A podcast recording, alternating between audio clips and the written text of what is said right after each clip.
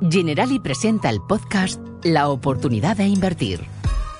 Claudia Papaña, directora de ahorro e inversión de la compañía, Pablo Lozano, responsable comercial de productos financieros y Almudena Mendaza, directora de ventas Iberia en General Investments, nos explican cómo nos van a afectar los últimos acontecimientos de los mercados financieros y comparten con nosotros su visión experta para aprovechar las oportunidades en este entorno. Empezamos. Hola a todos, volvemos un mes más con nuestro podcast financiero cargado de novedades. Soy Pablo Lozano y me acompañan Almudena Mendaza y Claudia Papaña. Hola Almudena, si el mes pasado decíamos que las vacaciones estaban olvidadas, yo creo que este mes ya casi estamos pensando en las navidades con el frío que está cayendo. ¿Qué tal estás? Pues muy bien, casi sacando efectivamente todo del, del armario, ya tocaba. Totalmente, totalmente. Almudena, los mercados globales han tenido un final de verano pobre, con ventas masivas de acciones y bonos. ¿Continuaremos con esta tendencia en otoño o crees que ya hemos llegado a un final? Pues efectivamente, Pablo, agosto y septiembre han vuelto a ser un poco como 2022, es decir, con ventas en acciones y bonos a la vez. ¿El motivo? Pues hombre, no existe una única razón, es más bien la combinación de varios factores. Principalmente los precios de la energía y la política de los bancos centrales, que ha sido clave en, en ambos casos. Eh, comenzando por bancos centrales, que prácticamente en todas nuestras eh, citas mensuales hablamos de ellos, el mercado no está temiendo tanto que se produzcan más subidas de tipos. De hecho, el Banco Central Europeo ayer decidió mantener los tipos en el nivel actual, sino que los recortes de tipos no se produzcan, no, no se lleven a cabo de forma rápida y furiosa el próximo año, ¿no? en 2024. Nuestra visión desde General Investments es que aunque la inflación pueda tocar techo a lo largo del año que viene, en 2024 veríamos la primera bajada de tipos por parte del Banco Central Europeo concretamente hacia el último trimestre, en la última parte del año, pero no antes. Totalmente. ¿Y qué me comentas del otro factor que mencionabas? ¿Qué, es lo que está pasando con, con los precios de la energía durante este periodo? Pues bueno, el precio del petróleo y de los productos relacionados se han recuperado fuertemente en los últimos tres meses.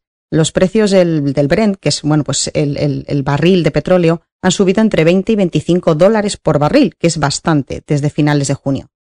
Esto no es muy positivo para la inflación, ya que mantendría la misma más alta en el cuarto trimestre del año. Y eso ya sabemos que no es positivo para nadie. El primer motivo es que la presión sobre los precios está impulsado pues por la oferta, ¿no? Y los recortes en la producción se engloban en un contexto geopolítico bastante complicado por el reciente conflicto en Oriente Medio que se ha reactivado de una forma pues muy agresiva. Siempre es importante tener en cuenta cómo pueden impactar estos conflictos en la economía y en los mercados financieros, que no son ajenos al miedo que muchas veces se generan los inversores, es decir, son bastante sensibles. Tendremos que prestar atención a la evolución del conflicto en las próximas semanas. Bueno, y aparte de, tener esto, este, este, prestar esta atención al conflicto, los precios más altos de energía también perjudican el crecimiento, ¿no es así? Sí, la energía ha sido un dolor de cabeza para la Unión Europea desde la guerra contra Ucrania, desde que empezó. Los precios del gas natural, incluso si se han normalizado desde los locos niveles que vimos en el verano del 2022, pues hombre, siguen siendo entre cuatro y cinco veces más altos que en Estados Unidos. Y esto ha provocado una pérdida de competitividad para Europa. Y a nivel ciudadanos no cabe duda de que estamos expuestos a que la factura del gas se pueda disparar otra vez, sobre todo que ahora que empieza el frío, ¿no? Está perfectamente claro. Y por terminar, y ya, ya acabo contigo, Almudena, ¿qué significa todos estos análisis que nos has comentado para los mercados tanto de renta fija como de renta variable? ¿Cómo debemos de afrontar el momento actual? Pues mira, en General Investments nuestros expertos mantienen una inversión en bonos de gobierno públicos y en crédito, pero con mejor calidad crediticia. En cuanto a la renta variable, es decir, a las acciones de las compañías que cotizan en bolsa, mantenemos una postura ligeramente defensiva, ya que si bien algunos sectores sí se han comportado bien, pues hace falta recordar que solo los meses de enero y febrero han sido los realmente positivos, y pensamos que hay algunos riesgos en el medio plazo que podrían afectar al precio de las acciones y, por tanto, ver volatilidad. Aunque tendremos tiempo de desarrollarlo en próximas ediciones del podcast, nuestro consejo en cualquier caso si queremos invertir en bolsa es hacerlo de manera paulatina y diversificada. Antes de dar paso a nuestra siguiente sección, te recordamos que puedes estar al día de todo lo que sucede en los mercados financieros y oír de primera mano la opinión de nuestros expertos suscribiéndote a nuestro podcast. Te animamos a compartirlo. Muchísimas gracias, Almudena, por darnos tu visión sobre la actualidad financiera un mes más. Y este mes me gustaría hablar de lo que comentabas tú, uno de nuestros protagonistas durante estos últimos meses en el podcast, los tipos de interés. ¿Y qué es esto de los tipos de interés? Bueno, pues el tipo de interés es el precio del dinero. Esto es lo que se paga por pedir prestada una cantidad de dinero durante un plazo determinado o el que se recibe por invertir un capital o por mantenerlo en un depósito bancario. Lo establecen los bancos centrales y forman parte de su política monetaria. El hecho de subir los tipos de interés, como hemos vivido estos últimos meses, tiene una enorme repercusión, ya que va a impactar en el precio al que me van a dar las hipotecas o el precio al que me van a cobrar por pedir un préstamo en el banco. Es una medida que suelen utilizar los bancos centrales para controlar la inflación, ya que si me cuesta más pedir dinero prestado, tenderé a ahorrar más y a gastar menos, reduciendo por tanto el consumo y en última instancia, al no tener mucha demanda, los precios tenderán a bajar. No obstante, como ha comentado Almudena en su primera respuesta, la situación que estamos viviendo actualmente no está siguiendo esta teoría y estamos más ante una inflación en la parte de la oferta que de la demanda. Pero de eso hablaremos en el podcast del mes que viene. Y bueno, Claudia, tras la parte de los mercados que una vez más ha cubierto magistralmente Almudena, nos toca hablar de estrategia, de cómo aprovechar estos comentarios que nos trae desde General Investment. Antes de nada, ¿qué tal estás? ¿Has hecho ya el cambio de armario como Almudena o sigues con los pantalones cortos a mano? Hola Pablo, hola a todos los oyentes. Eh, bueno, yo también, cambiando el armario, pero tengo que decir que me encanta el frío, así que gozo mucho de, ello y puede que me cubra menos que otras personas, pero ahí también, con el cambio de armario seguro. Sí, sí, genial, Claudia. Yo, también estoy con, vamos, con todos los jerseys bajados y, bueno, ya la semana pasada, de hecho, me puse el jersey de cuello vuelto y las bufandas las tengo muy, muy a mano. Escuchando al Almudena, podríamos pensar que quizás no es el momento de hacer muchos movimientos dado que vamos a vivir variaciones en la política monetaria de los bancos centrales. ¿Qué estrategia nos recomendarías desde General Seguros?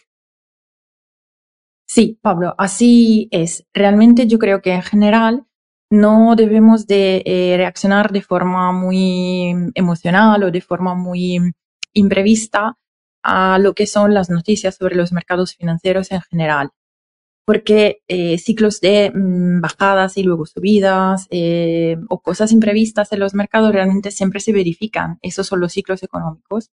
Así que el consejo mejor que podemos dar eh, a nuestros oyentes y a nuestros clientes es em, tratar de mantener la calma, em, aguantar la inversión, la decisión que se haya hecho. Sobre todo porque si se toman decisiones em, rápidas y, en base a lo que esté pasando en el momento y que no estén muy bien aterrizadas, lo único que conseguimos es consolidar pérdidas que pueden ser significativas, sobre todo cuando hay tanta volatilidad como aquella que estamos viendo en esos momentos de mercado. Mientras que la inversión, sobre todo que se hace en fondos de inversión, o en productos eh, parecidos a los que vendemos nosotros, pues es una inversión que se tiene que hacer en el medio y largo plazo. Por tanto, lo que pase de forma puntual en los mercados no nos tiene que asustar tanto. Y tenemos que siempre tener eh, en mente y recordarnos cuál es el objetivo, por ejemplo, de preparación para la jubilación o de conseguir un objetivo económico específico para poder comprar, por ejemplo, una casa o lo que sea, ¿no? Tenemos siempre que acordarnos de ese objetivo para así mantenernos firmes en la decisión de inversión que hemos hecho. Y aún así, pues, em, em, al final saber que podemos contar con profesionales eh, como son nuestros agentes que nos pueden, pueden aconsejar si hay que hacer algunos cambios, pero no dejarse asustar. Totalmente de acuerdo con este comentario, Claudia.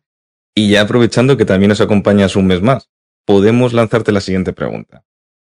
¿Cuál sería la recomendación que darías a un inversor que está pensando en entrar en el mercado financiero actualmente? ¿Cómo, cómo lo recomendarías estas posibles entradas? Sí, pues como sabes, Pablo, desde, desde, Generali nosotros siempre aconsejamos eh, entrar de forma paulatina en los mercados financieros, también como comentaba Almudena. Si, es, si eso es posible, si disponemos de una suma eh, de dinero un poco más importante que queremos ya invertir, lo podemos hacer, pero la parte más importante es tratar de mm, seguir entrando a precios diferentes en el mercado para seguir aquella que es eh, la tendencia de los mercados financieros, que en los grandes ciclos económicos, en el medio y largo plazo, siempre tienen una tendencia al alta. Y para hacer esto y para poder aprovechar de todas las oportunidades y también un poco mitigar lo que son los momentos de bajada, eh, la manera mejor es aquella de hacer aportaciones periódicas, si mensuales mejor, eh, si no se pueden hacer también trimestrales o semestrales, pero la mensual es la mejor porque eh, aún con una pequeña suma de dinero, pues podemos entrar a precios diferentes y así seguir la que es la evolución natural de los mercados. También es importante recordar que mm, cuando empezamos a hacer una inversión, acompañándola de una, de una aportación periódica o acompañándola de aportaciones extraordinarias también, pero cuando ponemos más dinero en nuestra inversión, estamos potenciando todo lo que podemos eh, el concepto del interés compuesto. ¿Qué es el interés compuesto? Básicamente, eh, cuando nosotros invertimos una suma de dinero, pues sobre esa suma de dinero tenemos una rentabilidad. Em, cada vez que, digamos, obtenemos esa rentabilidad y ponemos más dinero, ese dinero va creciendo con ese tipo de interés.